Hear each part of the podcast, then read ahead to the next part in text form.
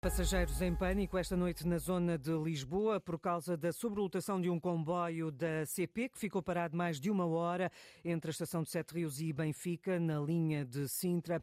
O Notícias ao Minuto cita o Comando Metropolitano de Lisboa, da Polícia de Segurança Pública, que indica que este comboio parou a cerca de um quilómetro da estação de Benfica quando o travão de emergência foi ativado, ao que parece por causa da sobrelotação de passageiros que seguiam na composição e algumas pessoas começaram a sentir-se mal com a greve na CP, há muito poucos comboios em circulação. De acordo com o Regimento de Sapadores Bombeiros de Lisboa, os passageiros estão a ser retirados do comboio por equipas de emergência no local. Há cerca de meia hora, a circulação na linha de Sintra estava cortada nos dois sentidos. No local estão dois veículos e 16 operacionais entre Polícia de Segurança Pública e, uh, e Regimento de Sabadores Bombeiros de Lisboa e foi criado um corredor de segurança. É uma notícia que vamos continuar a acompanhar. A partir de hoje, a urgência pediátrica do Hospital de Lourdes está encerrada durante a noite até às nove da manhã e também aos fins de semana.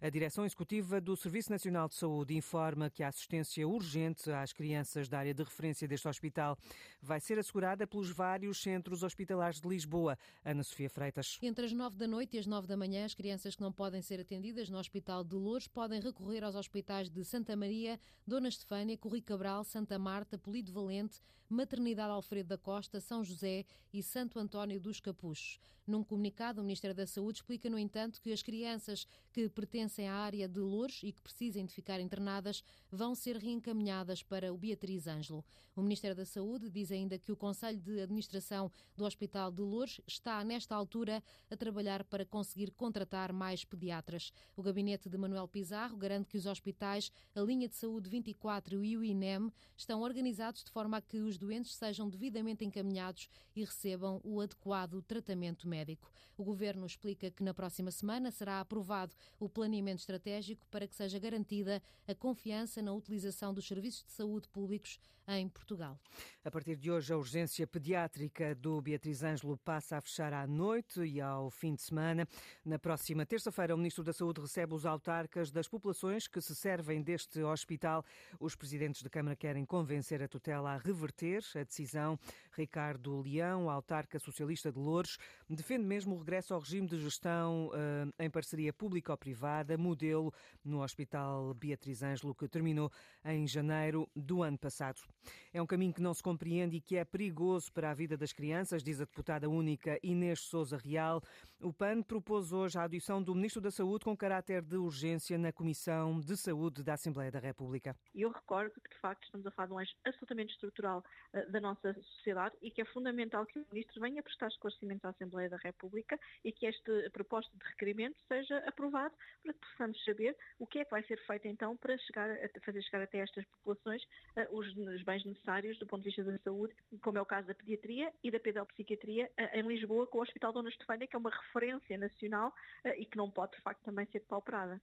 Os dois casos mais recentes sobre a saúde infantil no Serviço Nacional de Saúde, a deputada única do PAN sublinha ainda a importância do serviço de urgência pediátrica para as populações locais. Como também para repor estes serviços que são da maior relevância para as populações, até porque eu recordo que muitos destes hospitais servem uma franja da população eh, muito significativa. Se considerarmos que no Hospital do Oeste, por exemplo, a solução que estava a ser trabalhada já foi adiada mais um mês eh, e, portanto, continuamos a ter aqui polos de atendimento que de alguma forma servem populações em termos numéricos bastante relevantes e que não podem ser descurados. E, portanto, queremos que o Sr. Ministro preste esclarecimentos, até porque hoje também tivemos a demissão em bloco dos responsáveis pelo serviço de urgência uh, em Louros e é importante que venha a ser esclarecido o que é que está a ser feito por parte do Governo.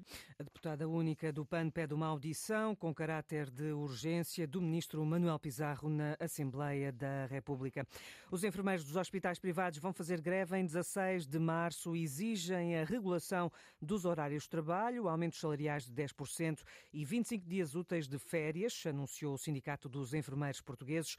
O dirigente sindical Jorge Rebelo explica à Antena 1 que as negociações com a entidade patronal não têm corrido bem. É surpreendente porque é a primeira vez. Na realidade, este é o culminar de um processo negocial que, que tem decorrido há, há bastante tempo e que eh, encontra da parte da entidade empregadora, portanto a associação patronal, uma recusa em dar resposta àquilo que são as reivindicações dos enfermeiros. E esta a proposta que nós apresentamos tenta dar resposta àquilo que são as solicitações dos enfermeiros, não só em termos da carga de trabalho, como a carga de trabalho dos enfermeiros no setor privado é de 40 horas, no setor público ela é de 35, assim como no setor social. E, portanto, para além daquilo que são as, eh, os valores eh, remuneratórios existentes. Greve dos enfermeiros dos hospitais privados daqui a cerca de duas semanas. Ao início da noite, a Associação Portuguesa de Hospitalização Privada comunicou por escrito à Antena 1 que ainda não recebeu qualquer pré-aviso de greve.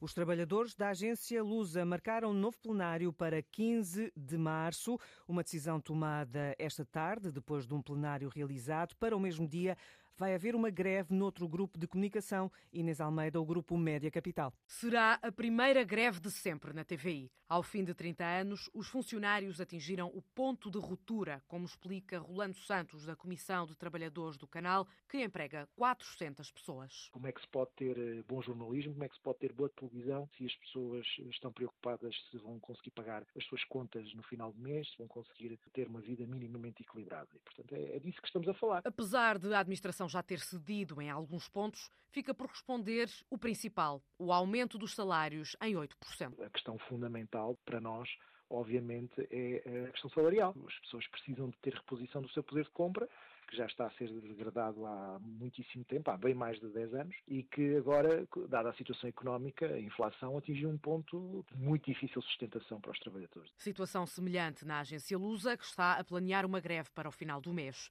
Silvestre Ribeiro, da Comissão de Trabalhadores, explica que os mais de 250 funcionários não são aumentados há mais de uma década. Agora querem recuperar o prejuízo, mas parece estar longe de acontecer. Nós fizemos a apresentação de um caderno reivindicativo, mas que se baseava logo numa entrada de, portanto, de aumentos para todos igual, de 120 euros, baseado na situação de nós não sermos aumentados há mais de uh, eh, 10 anos. Portanto, o valor de que a administração orçamentou para aumentos para este ano, 35 euros. Uma crise generalizada na comunicação social que leva a que dia 15 de março seja dia de greve na TVI e de plenário na agência Lusa.